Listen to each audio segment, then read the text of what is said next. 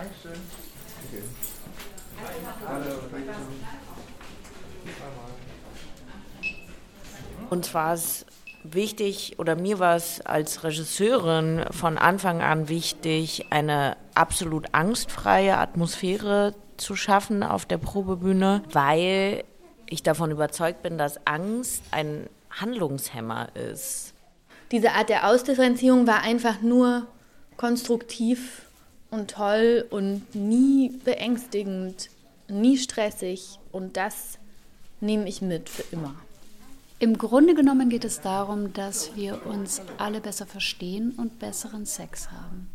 Dafür brauchen wir das Austauschen von Erfahrungen, das Abgleichen, was für Wirkungen die einzelnen Handlungen jeweils auf uns haben. Uns besser verstehen. Und dafür brauchen wir Dialog.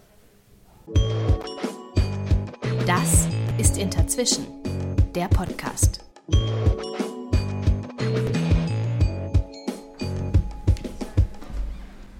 Seid ihr ready? Okay, und bitte. An der Schwelle der Hochzeitsnächte steht ein Engel, lächelnd, mit einem Finger am Mund. Die Seele vertieft sich in Kontemplation vor diesem Heiligtum, in dem das Fest der Liebe begangen. Das ist das Mädchen, das in die Ferienkolonie geht.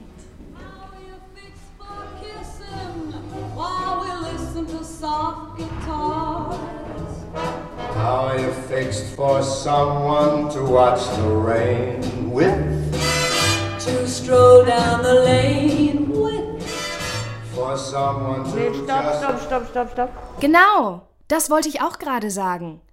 Denn erstmal müssen wir natürlich erklären, worum es in dieser dritten und letzten Folge von Ist sie ich? Bin ich sie? eigentlich geht und wo wir überhaupt sind. Gerade gehört haben wir die Schauspielerin Veronika Bachfischer, die Regisseurin Sarah Kohm und Frank Sinatra. Wir befinden uns in der Schlussphase der Endproben von Erinnerung eines Mädchens an der Schaubühne Berlin. Präziser gesagt im sogenannten Studio auf der linken Seite des Leniner Platzes.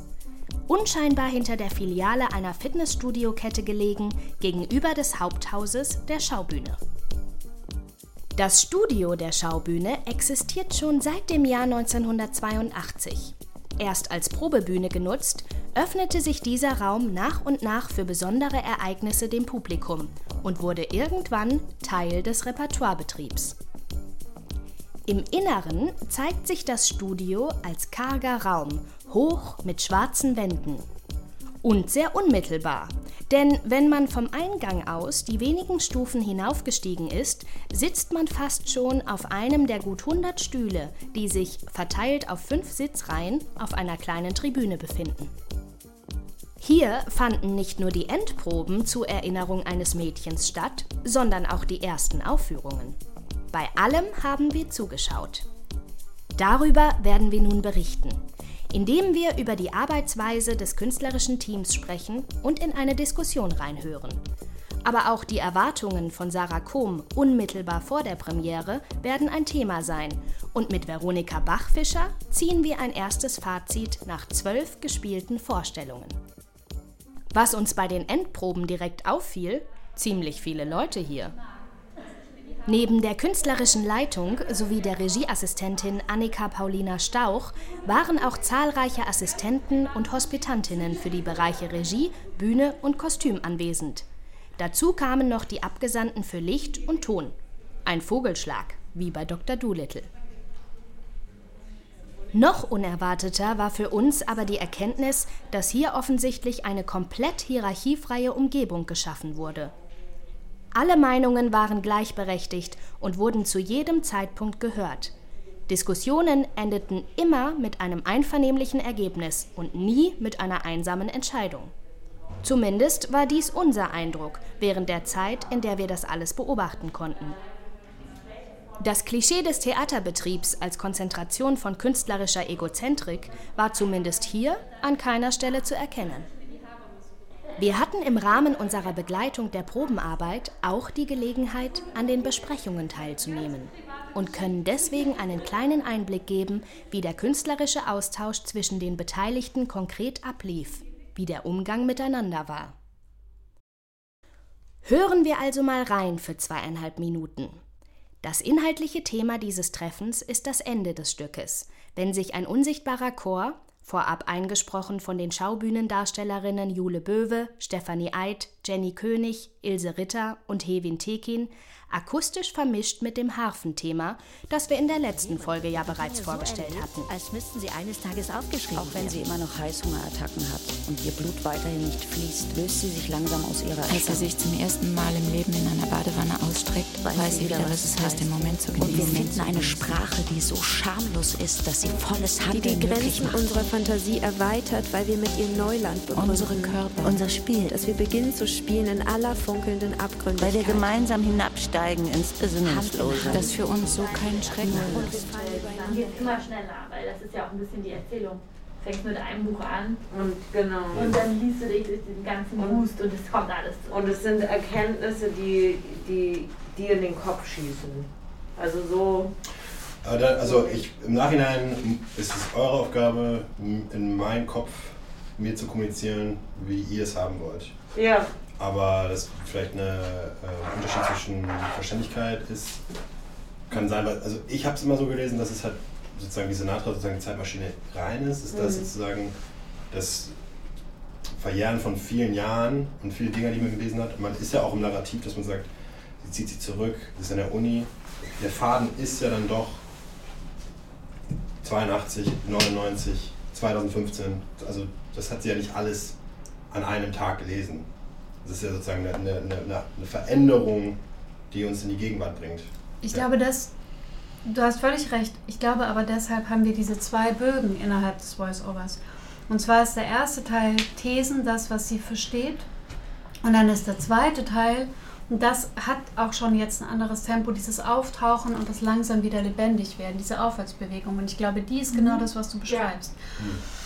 Wieder zur Luft kommen ähm, und deshalb auch Zeit, sozusagen, und langsam da wieder auftauchen. Aber ich glaube, der erste Schritt muss erstmal und das und das und das und das und das und das und das und das und und jetzt ziehe ich mich zurück. Das Mädchen zieht sich zurück wie Blaise Pascal, findet in ihrem Zimmer keine Ruhe. Ich glaube, da muss es rhythmisch nochmal runtergehen. Für mich geht es hauptsächlich rhythmisch um den ersten Teil der These. Ich wollte gerade sagen, es kann fast sein, dass man ab, und ich sehe diesen Chor an Frauen, am Rhythmus gar nicht mehr so viel macht. Mhm, ne? glaube ich auch. Mhm. Mhm. Weil der ist wirklich auch für den Zuschauer, glaube ich, so ein Moment von runterkommen.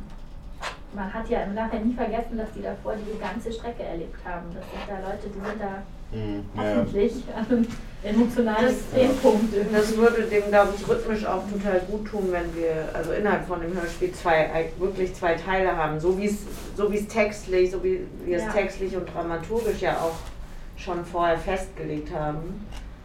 Ähm, genau, dass diese zwei Bögen in, in der Form auch erkennbar werden, Mhm. wäre, glaube ich, super.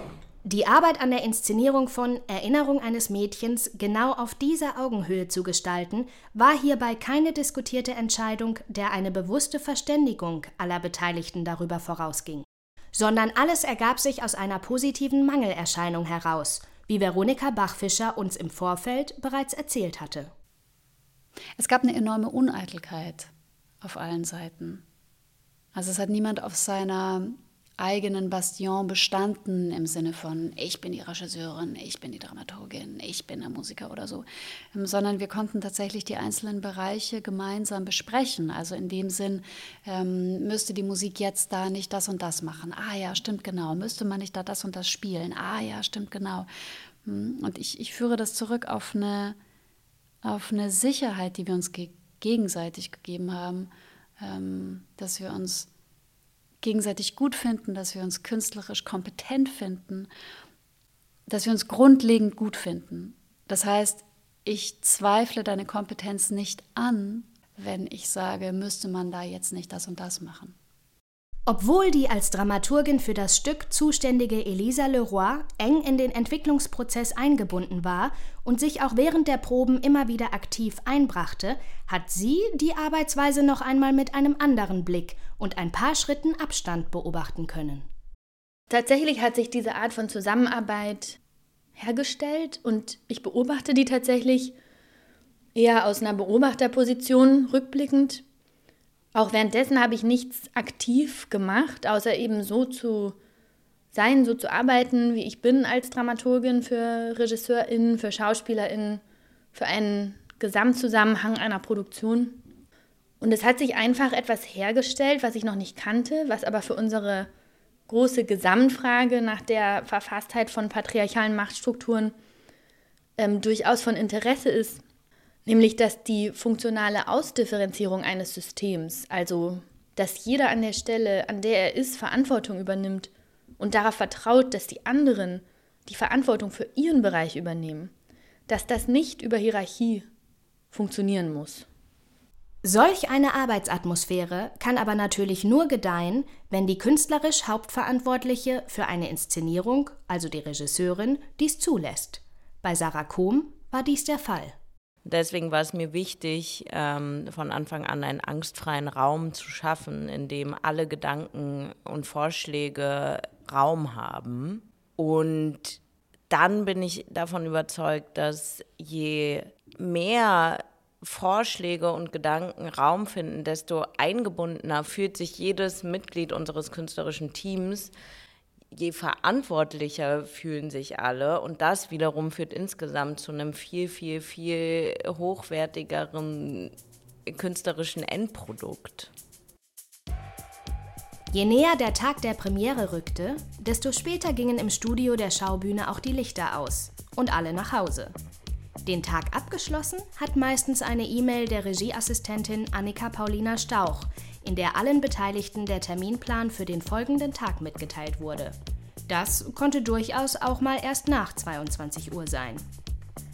Nun sind Kernarbeitszeiten, die bis in den späten Abend oder darüber hinausgehen, keine Besonderheit mehr in einer Gesellschaft, in der ständig alles verfügbar sein soll. Veronika Bachfischer, die auch Arbeitnehmerschaftsvertreterin für ein Drittel der Belegschaft ist, schien im Gespräch mit uns über das Thema eher zwiegespalten zu sein.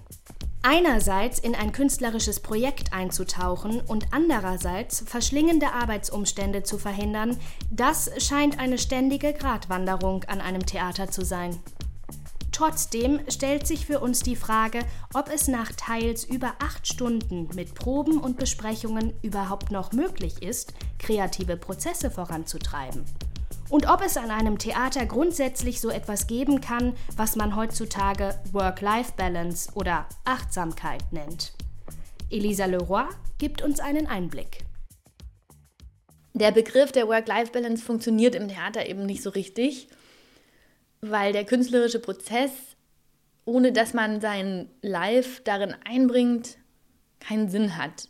Und eben äh, ja dann auch im Produkt genau nicht diese Stringenz. Die Dauer der Arbeitszeit ist zum Beispiel kein Indikator dafür, wie viel Kraft die Arbeit zieht oder wie viel Kraft die Arbeit gibt. Und was wichtig ist, ist, dass ähm, quasi diese Verschiedenphasigkeit unserer Arbeit, also intensive Endproben mit der vollen Konzentration und dem tiefen Einsteigen in ein Projekt sich abwechselt mit den Phasen, wo die Kreativität sich wieder sammeln kann und nicht so intensiv beansprucht wird.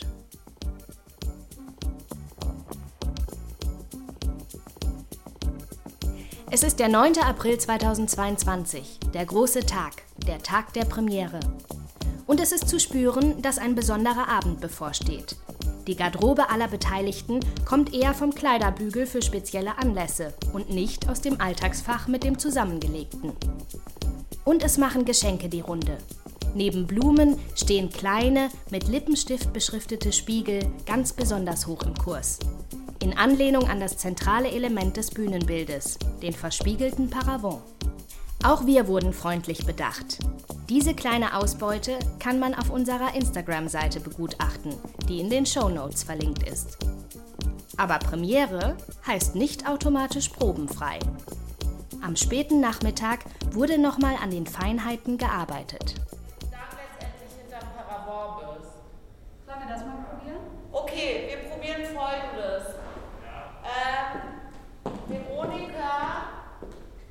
Geht jetzt schon früher in die Mitte und ihr losgehen ist der Cue für den Das letzte, an was wir Hand angelegt haben, ist ein, ein Übergang zwischen zwei Szenen, bei dem Veronika und ich gestern bei der Generalprobe das Gefühl hatten, dass da das Timing noch nicht stimmt. Ähm, genau.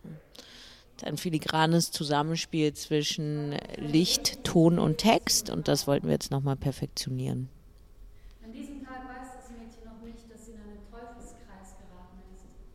Während sich Veronika Bachfischer nach diesen letzten Justierungen in ihre Garderobe zurückzog und mit ihrem persönlichen Aufwärmprogramm begann, das sie uns am Ende dieser Folge auch noch genauer beschreiben wird, haben wir jetzt noch kurz die Gelegenheit, mit Sarah Kohm zu sprechen. Uns würde interessieren, ob in diesem Moment, zwei Stunden vor der Premiere, bei ihr ein Gefühl der Wehmut einsetzt, weil diese intensive und lange Arbeit nun zu Ende ist. Es war ein unglaublich tolles, starkes Team, was, was wir da zusammengestellt haben mit einem Stoff, der mir sehr am Herzen liegt. Eine unglaublich schöne Zusammenarbeit. Ähm, deswegen empfinde ich auf jeden Fall Wehmut, weil das wirklich in vieler Hinsicht ein absoluter Glücksgriff war, diese Produktion. Natürlich bin ich aber auch erleichtert, ähm, vor allem deswegen, weil ich mit diesem Abend total im Reinen bin, im Sinne von, ich, dass ich zu 100 Prozent dahinter stehe. Und ja, das, das löst schon auch eine gewisse Erleichterung bei mir aus. Und mit welchem Gefühl und unter welchem Eindruck soll das Publikum später aus dieser Premiere herauskommen? Ich würde mir wünschen, dass wir mit diesem Abend einen Diskurs bei den Menschen anstoßen, ähm, dass wir sie dazu auffordern, ihre eigene sexuelle Sozialisation zu hinterfragen, ganz unabhängig von welches Geschlecht, ganz geschlechterunabhängig. Und würde mir wünschen, dass sie sich selbst und andere befragen.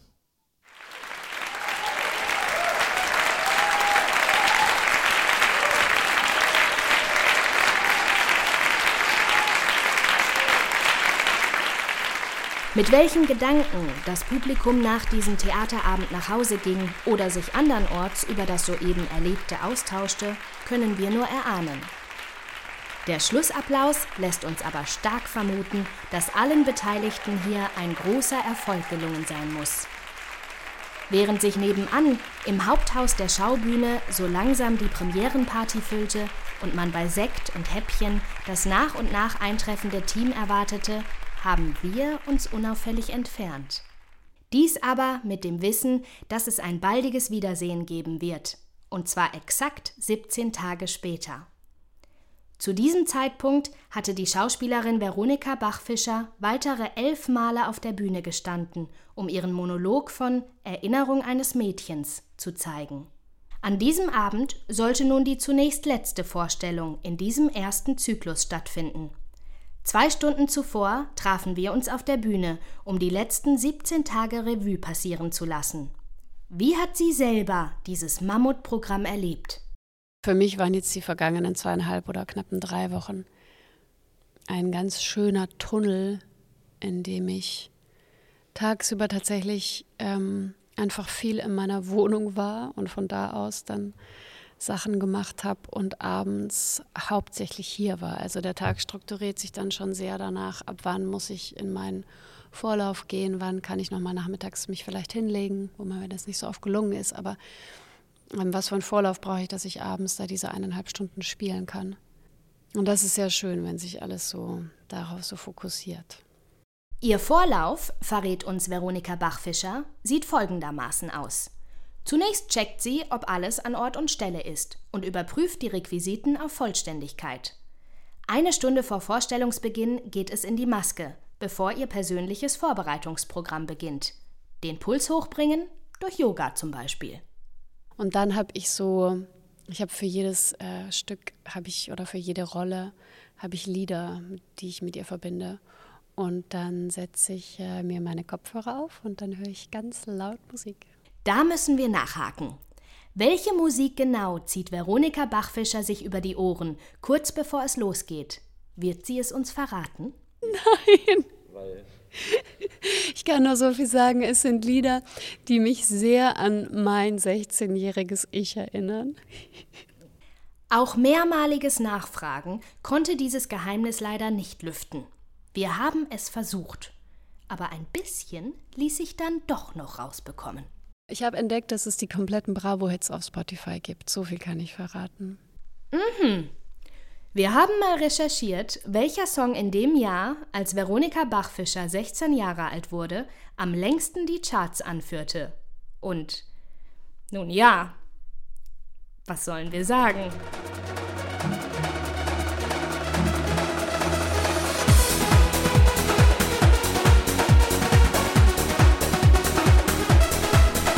Übrigens zu hören auf der Bravo Hits 33.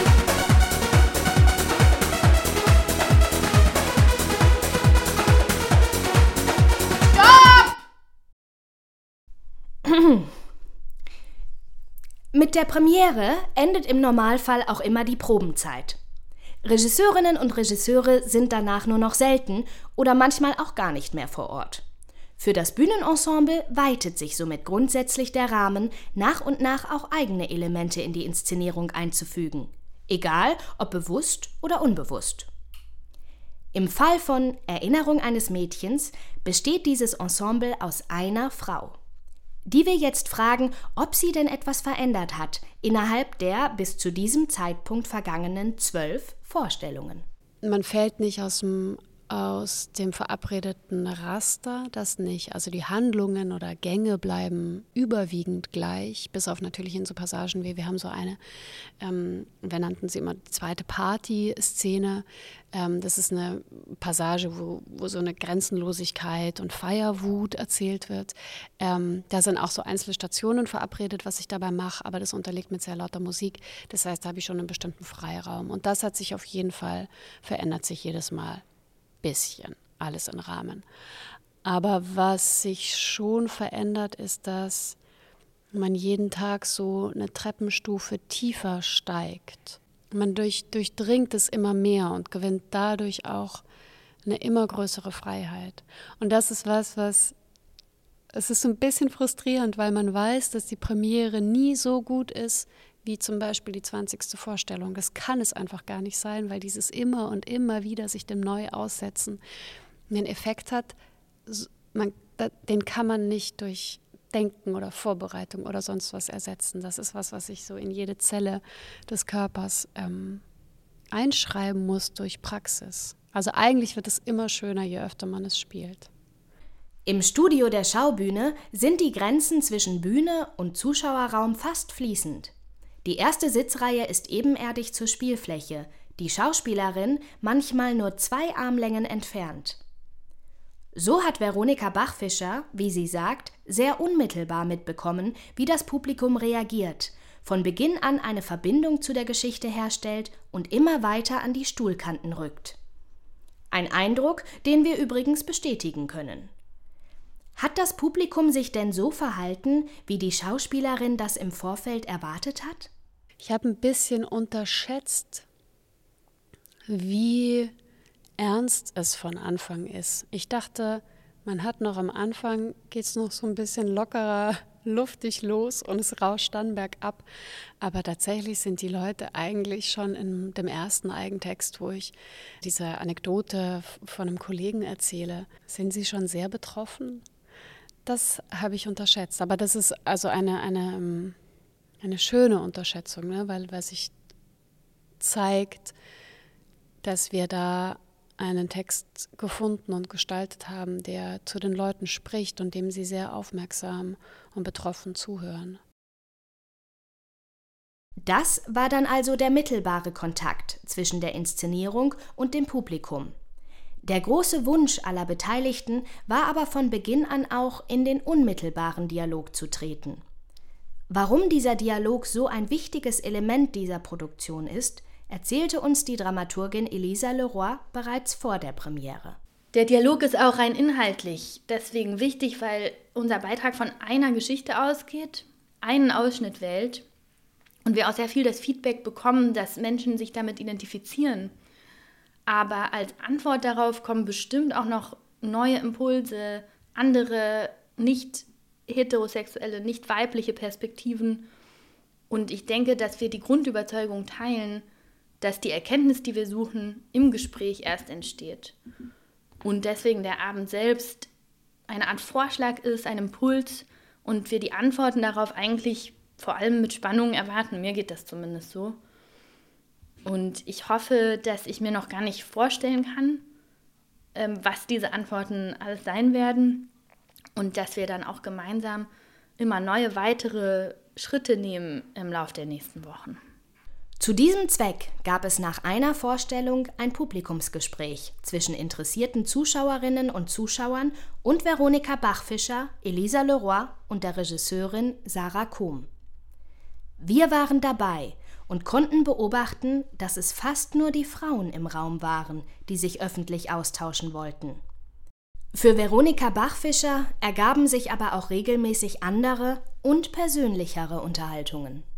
Hauptsächlich im Gespräch danach. Ich hatte eine ganz berührende Begegnung mit ähm, einem jungen Mann, 20, der zu mir kam und der ein wirkliches Redebedürfnis hatte, ähm, wo, es, wo es darum ging, wie er als bisexueller Mann sich dem Feminismus gegenüber positionieren kann und Frauen gegenüber verhalten soll. Und wir dann tatsächlich in so einer Art von Gespräch waren, was letztlich eigentlich die Frage hatte, wie geht es denn jetzt mit dem Sex? Und wie geht es denn jetzt mit der Begegnung mit anderen Menschen? Und das fand ich ganz schön. Und ansonsten haben wir tatsächlich, und das ist das, was mich erschreckt, von Frauen zwischen 21 und 70 gehört, ja, ich verstehe, was da los ist. Und das habe ich in der Form nicht erwartet. Ich dachte, dass meine Generation um die 30, dass die so die letzten sind, die nicht befähigt wurden, Nein zu sagen oder ein Nein zu spüren, ein, ein, ein, ein gewolltes Nein zu spüren. Und das ist offensichtlich, offensichtlich nicht so. Kurz vor Schluss dieses Podcasts ist es Zeit für ein Fazit. Für uns, aber auch für Veronika Bachfischer. Wie blickt sie auf den Entwicklungsprozess dieser Produktion mit allen Höhen und Tiefen seit dem Jahr 2020 bis zum heutigen Tage zurück? mit einer enormen Dankbarkeit. Das ist so ein Glanzpunkt in so einer Berufskarriere, weil da so viel, ähm, so Gutes zusammenkam. Die Zusammenarbeit, ähm, mein Verhältnis zum Stoff, dass eigene Texte von mir auf der Bühne gelandet sind, dass wir eine, eine Form von Abend unter Umständen geschaffen haben, der eine Relevanz hat. Ähm, es gibt ja diesen Aufkleber von uns, ne? Und dann passiert diese Scheiße. Und für mich ist, steht dieses ganze Projekt unter dem Satz und dann passiert dieses Glück. Am Ende der ersten Folge stellten wir uns ja die Frage, ob die große Vielfalt an Themen und Diskursen, die alle in dieser Inszenierung untergebracht werden sollten, wirklich hineinpasst in einen anderthalbstündigen Theaterabend. Und ob diese Mission, so kann man es sicher nennen, auch beim Publikum verfängt. Konnten Gedanken und vielleicht auch Veränderungen angestoßen werden? Wir glauben, ja. Es kann sein, dass nicht für jede Besucherin und jeden Besucher auf Anhieb die gesamte Komplexität zu erkennen war, all dessen, was das künstlerische Team in diese Produktion eingearbeitet hat. Aber ein großes Spektrum bietet natürlich auch jedem Betrachtenden die individuelle Möglichkeit, je nachdem, wie man sich angesprochen oder mitgemeint fühlt, eigene Erfahrungen und Fragestellungen damit zu verbinden. Wir haben auf jeden Fall ein meinungsstarkes Team mit einem klaren Kompass kennengelernt, das in all seiner Unterschiedlichkeit immer denselben Horizont vor Augen hatte und Menschen, deren Offenheit es erst ermöglicht hat, dass dieser Podcast so tief hineinblicken konnte in dieses Projekt. Aufgrund des großen Erfolges wurde Erinnerung eines Mädchens auch in dieser Spielzeit wieder in den Spielplan der Schaubühne aufgenommen und konnte dabei umziehen in den sogenannten Globe, eine der Spielstätten im Haupthaus. Nach vier ausverkauften Vorstellungen im Oktober geht es dieser Tage, zeitgleich zur Veröffentlichung dieser Folge, weiter. Und sicher auch darüber hinaus. Das war Ist sie ich? Bin ich sie? Erinnerung eines Mädchens an der Schaubühne Berlin. Vielen Dank fürs Zuhören und bis bald.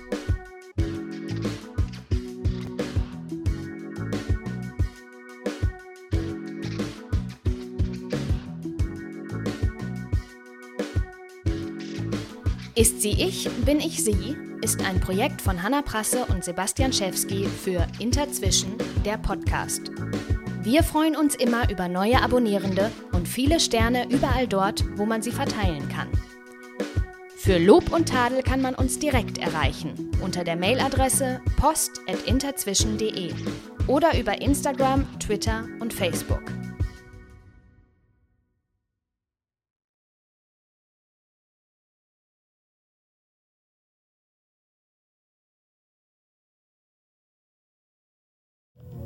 An der Schwelle der Hochzeitsnächte steht ein Engel, lächelnd, mit einem Finger am